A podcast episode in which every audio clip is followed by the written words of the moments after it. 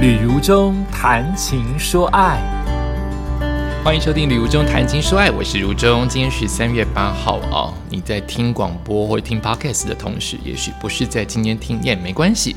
总而言之，三月八号我们以前都会说三八妇女节，听起来是一个好像是一个可爱的玩笑，现在好像变成妇幼节，也不再讲三八了。很容易，好像三八就是一个骂人的话，总是不好的。三月八号是妇幼节，不仅关心妇女，也关心所有的幼儿。那我就选了一篇文章，在今天的谈情说爱的说爱单元来跟大家说说朗读一番，那就是女性的角色啊，在妇幼节的今天，大家来听听看。其实女性的角色是非常为难的啊，她有好几次的转变，出生。然后发现自己的性别之后，在学校了解她可能呃有一些身体的状况，越是他可能要接受，男生也一样哦，就接受男女之间慢慢了解是怎么一回事。然后他可能会踏上婚姻，他可能会变成妈妈，然后他会有更多更多的社会期待他的角色。那有些人适应了，有些人不能适应，有些人反抗了，有些人觉得不公平等等的。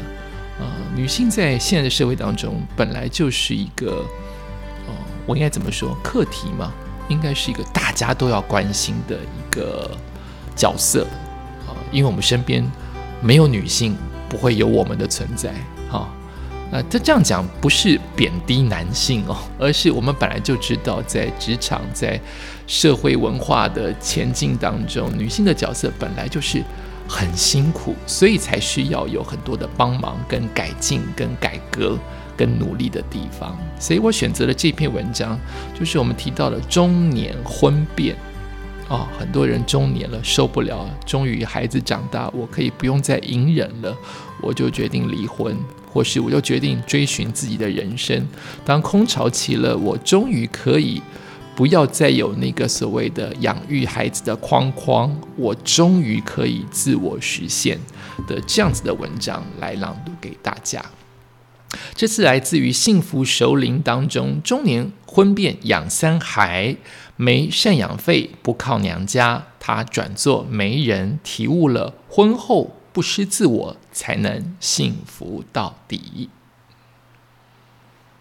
五十五岁的叶丽娟，职业是。婚俗媒人，就是媒人的意思哈。擅长沟通交际，手腕灵活，曾帮助家境不富裕的新郎与亲家沟通，两小时之内替男方省了二十万的聘金。你会不会太厉害了？多年来，他促成了无数美好的姻缘，让新人和双方家长都满意，婚礼也能顺利进行。而这些成就，其实都要感谢那位曾经让她历经数年婚内失恋的丈夫。叶丽娟有一双会笑的眼睛，讲话声音柔柔软软的，个头不高却非常坚强。一个人养着三个孩子。年轻的时候，她曾经因为帮助丈夫创业，踏入了婚摄领域，婚姻摄影、结婚摄影啊，成为婚礼的摄影师。哦，一个女生成为摄影师也蛮特别的。那么替新人呢录制婚礼过程，那么婚变之后呢，则兼做婚俗媒人，协助新人筹办婚礼。即使自己的婚姻不圆满，他仍然喜欢替新人记录婚礼，并为他们解决准备婚礼过程当中遇到的疑难杂症。回想起自己婚变的原因啊，她说自己想不起来从何开始啊，丈夫成了两人婚姻当中在场的缺席者。她只记得呢，某一天回过神的时候，丈夫心里早有了别人。婚变之后，独自照顾孩子，兼做婚俗媒人，抚养子女。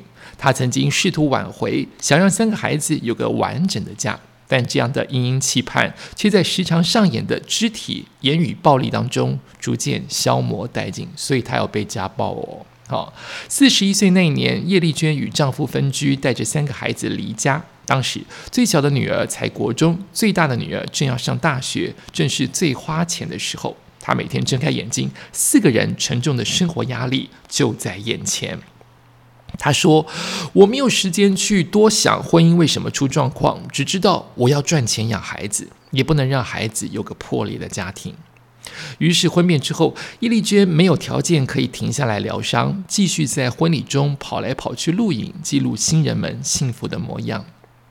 某天，叶丽娟在婚礼现场架好机器，准备工作。当现场灯光一暗，耳边听见温馨洋溢幸福的进场音乐时，她却突然掉下眼泪，情绪崩溃，赶紧的请陪同的女儿接手拍摄影。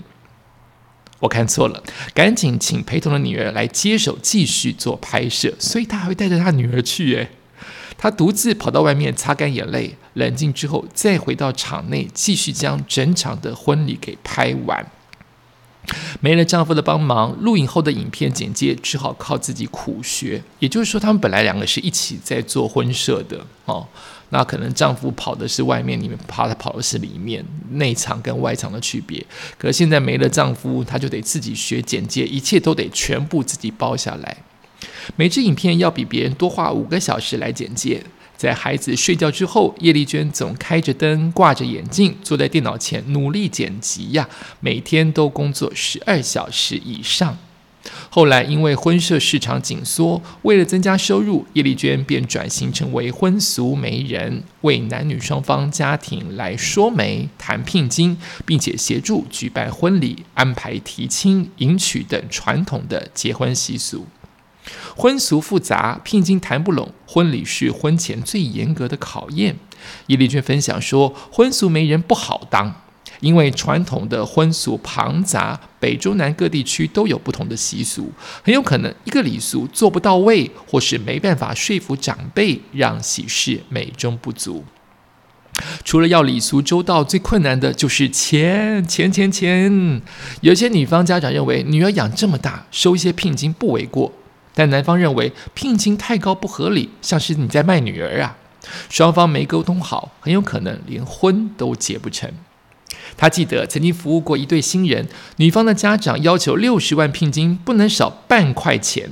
但是新郎的家庭并不富裕，为了筹办婚礼、购置新房，已经花去了大半的积蓄，只能借贷。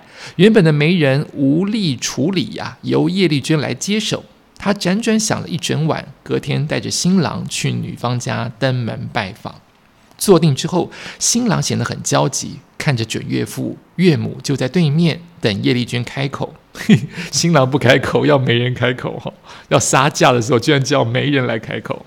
于是叶丽娟诚恳地说新郎的状况。她说：“我们刚买新房，也要办婚礼，这个聘金能不能请爸爸妈妈帮忙，看可不可以少一点？不然成家之后也是两个人一起还，加上还有房贷，孩子会很辛苦。”经过两小时的沟通，女方的父亲坚持聘金账面上的金额不能少，但愿意帮忙负责所有家具。厉害了，本来是一块都不能少，但是我现在出家具，你还是要给我六十万，差很多了。算一算，短短两个小时，叶丽娟就帮男方省了二十万以上，不仅双方都有了面子，也顾到的里子，婚也结得美满。弥补年轻结婚的遗憾，婚变之后仍然重视婚礼。婚礼是结婚过程的重头戏，只要顺利举行，总能带给人幸福。叶雨娟这么相信着。婚礼不一定要盛大，但必须隆重。该有的礼俗尽量不能少，但可以简化，用一些象征性的方式代替，包括聘金，也可以只是形式。其实这些都是传统习俗中看重新娘的象征。叶丽娟之所以比一般婚俗媒人更尽心筹办每个婚礼，除了职业使命之外，也许还带了一些自己替自己弥补的遗憾的味道。当年二十岁的叶丽娟与二十二岁的丈夫结婚，在婚礼进场的时候，发现菜都已经上桌了，宾客正在夹筷子大吃，杯盘狼藉，没人顾得上新娘出场。加上现场的婚俗礼，呃，各种的礼俗未做周全，让叶丽娟自己觉得很遗憾。她促成了无数婚礼，更让她确信一场隆重的婚礼对女人来说有多重要。但女人也别为了结婚而结婚，婚姻最重要的是人呐，人对了，其实什么都对了。婚姻不是幸福的保证，女人需要拥有智慧最重要。有两个女儿的叶丽娟，大女儿已经结婚生子，不但有一场隆重温馨的婚礼，家庭也美满。小女儿还未嫁，但她总是告诉自己的小女儿说：“女人最重要的是要有智慧，能学会孤独，懂得独处才是最重要的。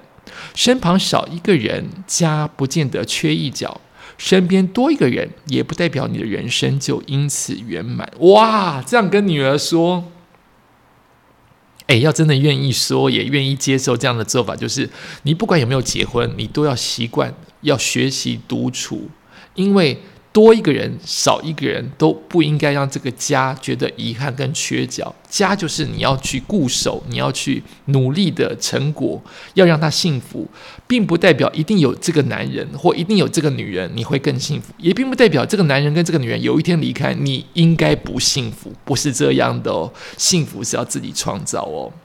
所以叶丽娟继续说：“就算有了另一半，你若想全部的依靠他，光是这个念头就足够让对方感受到压力。”我体会到，女人呢，生活重心要挂在自己身上。于是婚变之后，她选择不依靠丈夫，连赡养费都不取分毫。娘家要金援她，她也不收，靠着自己的努力，婚俗媒人做出口碑。工作稳定之后，五十岁时，他跑去攻读研究所，又和同学组队参加二零一七年全国大专院校国际创新商展竞赛，得到第一名。中年后的人生更加有滋有味。二十岁的叶丽娟满怀梦幻憧憬嫁为人妻，五十五岁的她回顾这一切，只觉得人生虽然苦，却带着甘甜。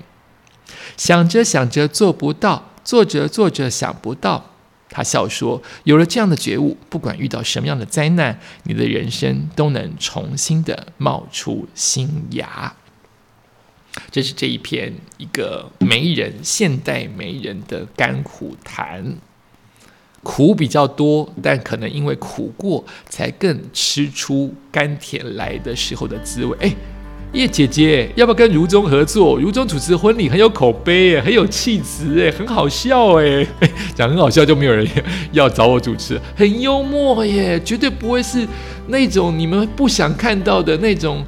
很怂的感觉，要很怂，跟我讲，我也可以做得到啦。哈，就是看大家怎么样安排啊，哈，诶，跟叶姐姐有一天合作，不知道会是什么样的情况嘞？也感谢你今天收听《礼物中谈情说爱》，祝福大家有婚姻没婚姻，一个人、两个人或是多个人都能够幸福快乐，下次见。